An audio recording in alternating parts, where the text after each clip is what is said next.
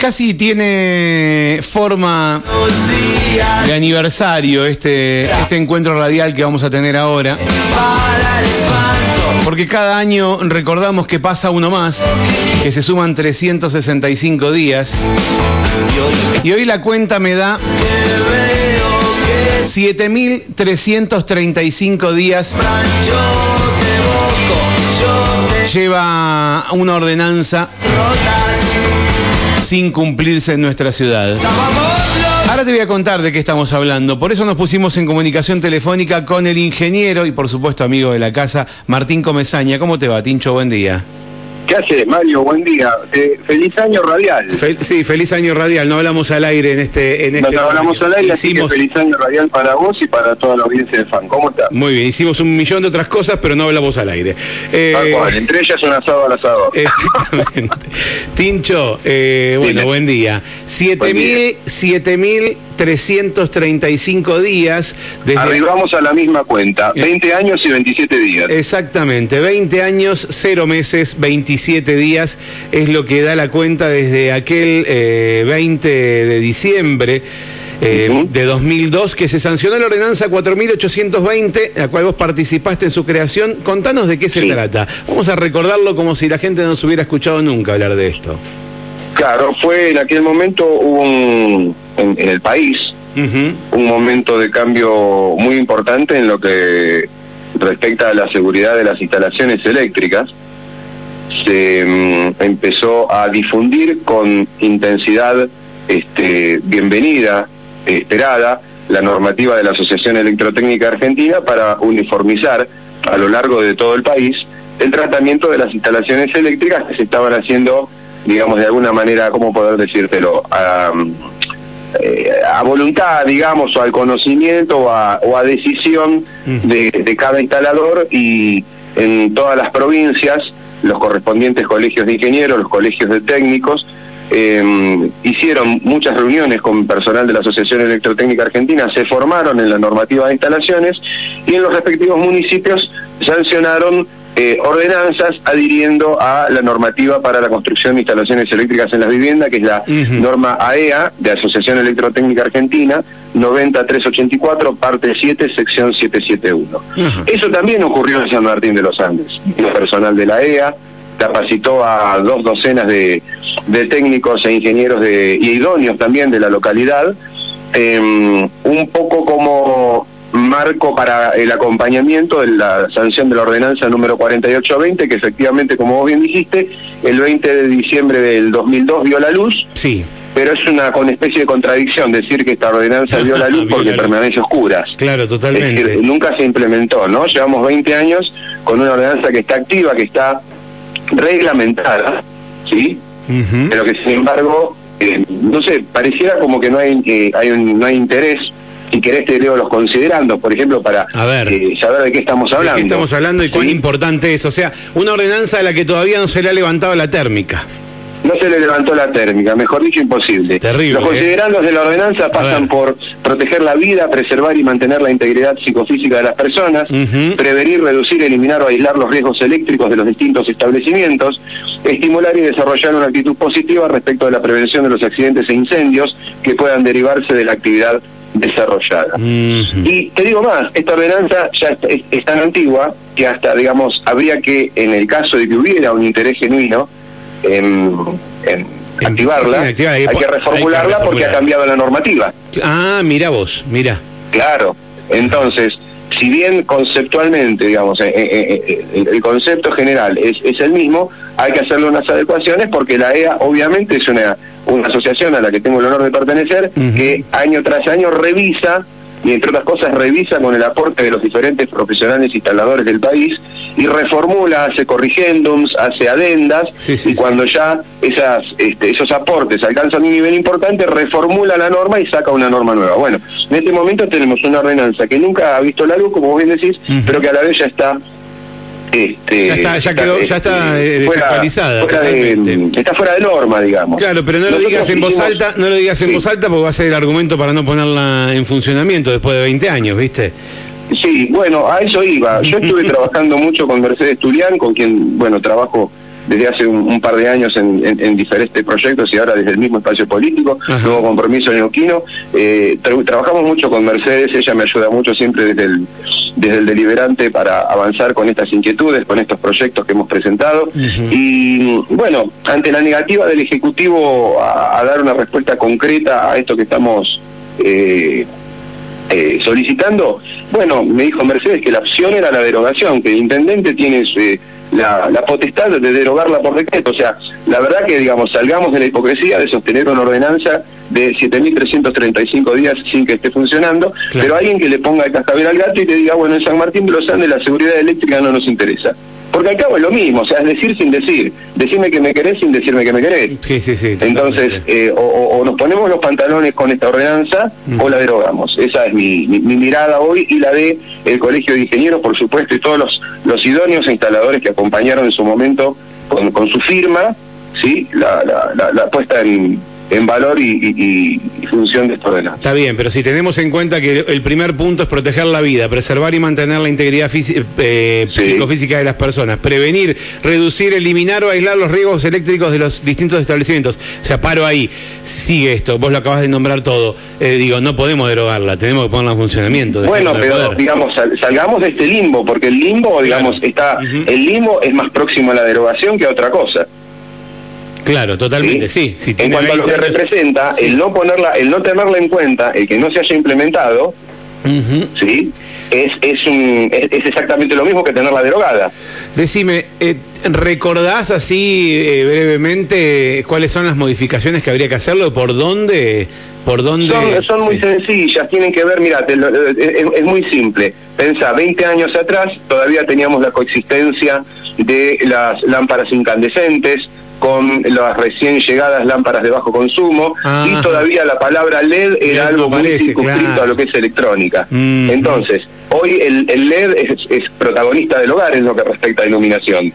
Bueno, justamente eso ha producido que los cálculos que se realizan para los diferentes este, consumos de las viviendas se hayan modificado por la presencia ahora de, eh, de iluminación LED que si, nos remitimos a lo que era iluminación incandescente, es otra tecnología totalmente distinta y con mucho menores consumos. Y después consideraciones que tienen que ver con la superficie de las viviendas, etcétera. Pero te digo, la, reformulación de la norma eh, sería, eh, lo menos serían pocas horas de trabajo interdisciplinario como para dejarla nuevita y lista para usar. A mí me preocupa más la actitud y las ganas de querer usarla que la modificación de la norma. Totalmente. Acá me, escribe Hugo y me dice, hola Mario, cualquier norma que no se aplica después de mucho tiempo cae por desuetudo, que, o sea, por no haberla aplicado, ¿no? Eh, nos dice Hugo Perazo. Eh, el problema es este, ¿no? El que estamos hablando de algo que es para prevenir, que es para proteger la vida y, y no se aplica. Entonces, eh, yo creo que el plan de metas también va a tener que dejar, va a tener que caer por desuetudo, porque el plan de metas hace años que no lo aplica ningún intendente y es obligación. Eh, son, son normas que están vigentes, ese es el problema.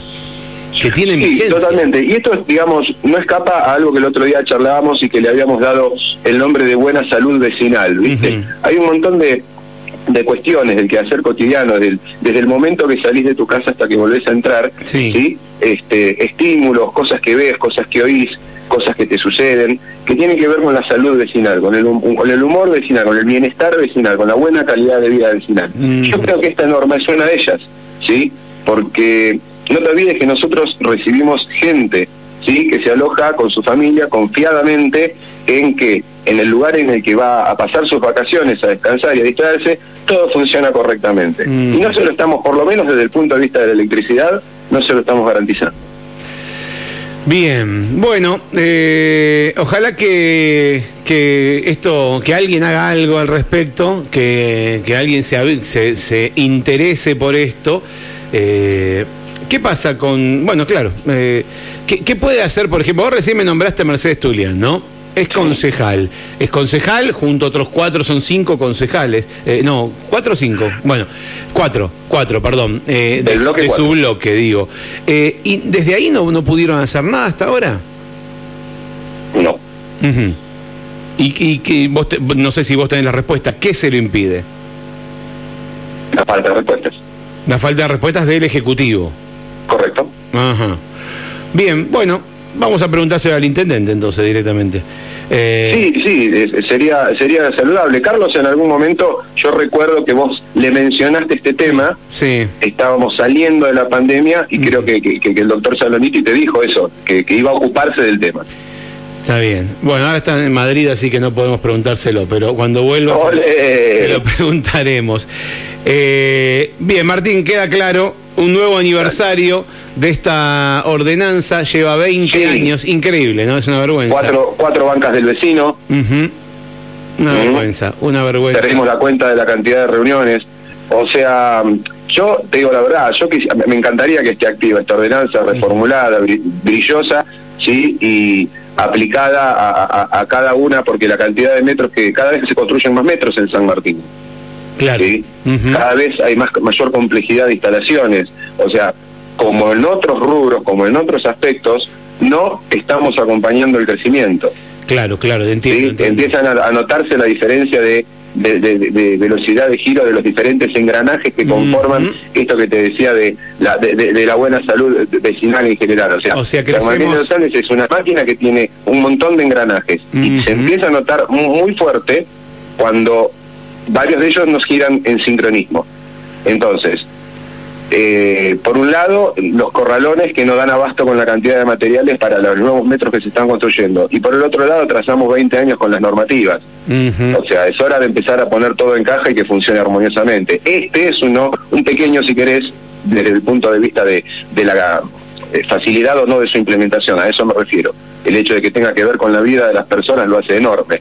Pero bueno, tal vez esa parte no haya sido lo suficientemente analizada. ¿Qué sector? Lo que quiero hacer es, desde el punto de vista de desde el punto de vista eh, de, de, lo pequeño que sería generar esta, este, este bienestar vecinal, que es poner en, en valor y en servicio esta norma, eh, el paso sería enorme y así con un montón de cosas. Pero bueno, yo me conformaría en este momento con esto que estamos charlando. Después podemos charlar un montón de cosas más. Tincho, eh, ¿qué sector del Ejecutivo tendría que ponerlo en funcionamiento? ¿Qué es planeamiento?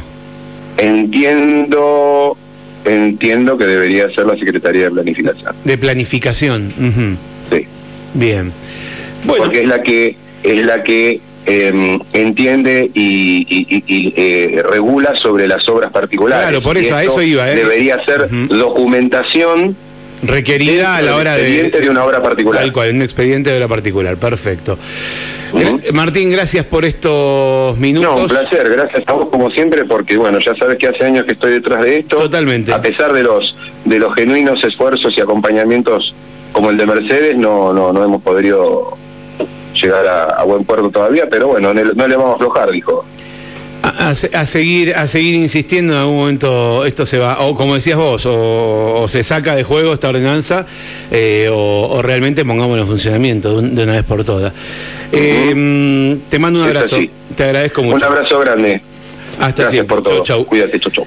Eh, bueno ahí lo escuchaste a Martín Comezaña el ingeniero que trabajó para crear esta ordenanza en el año 2020 2002 perdón diciembre diciembre de 2002. Eh, el 20 de diciembre se sancionó la ordenanza 4820 que reglamenta la ejecución de instalaciones eléctricas en nuestra ciudad.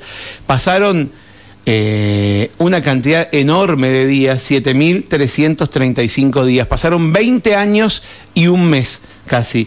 Y la ordenanza sigue ahí durmiendo en algún cajón o en algún, alguna carpeta para, ponerle un nombre, ¿no? Obviamente.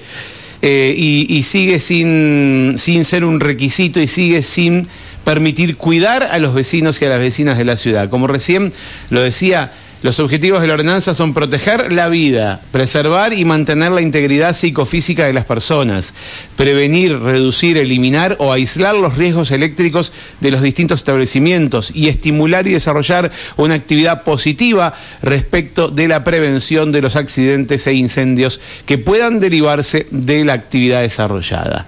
Porque siempre después que hay un incendio te dicen, no, un cortocircuito. Bueno, de eso estamos hablando, ¿no? Eh, nos vamos a una pausa, faltan cinco para las 10 de la mañana, era Martín Gómez.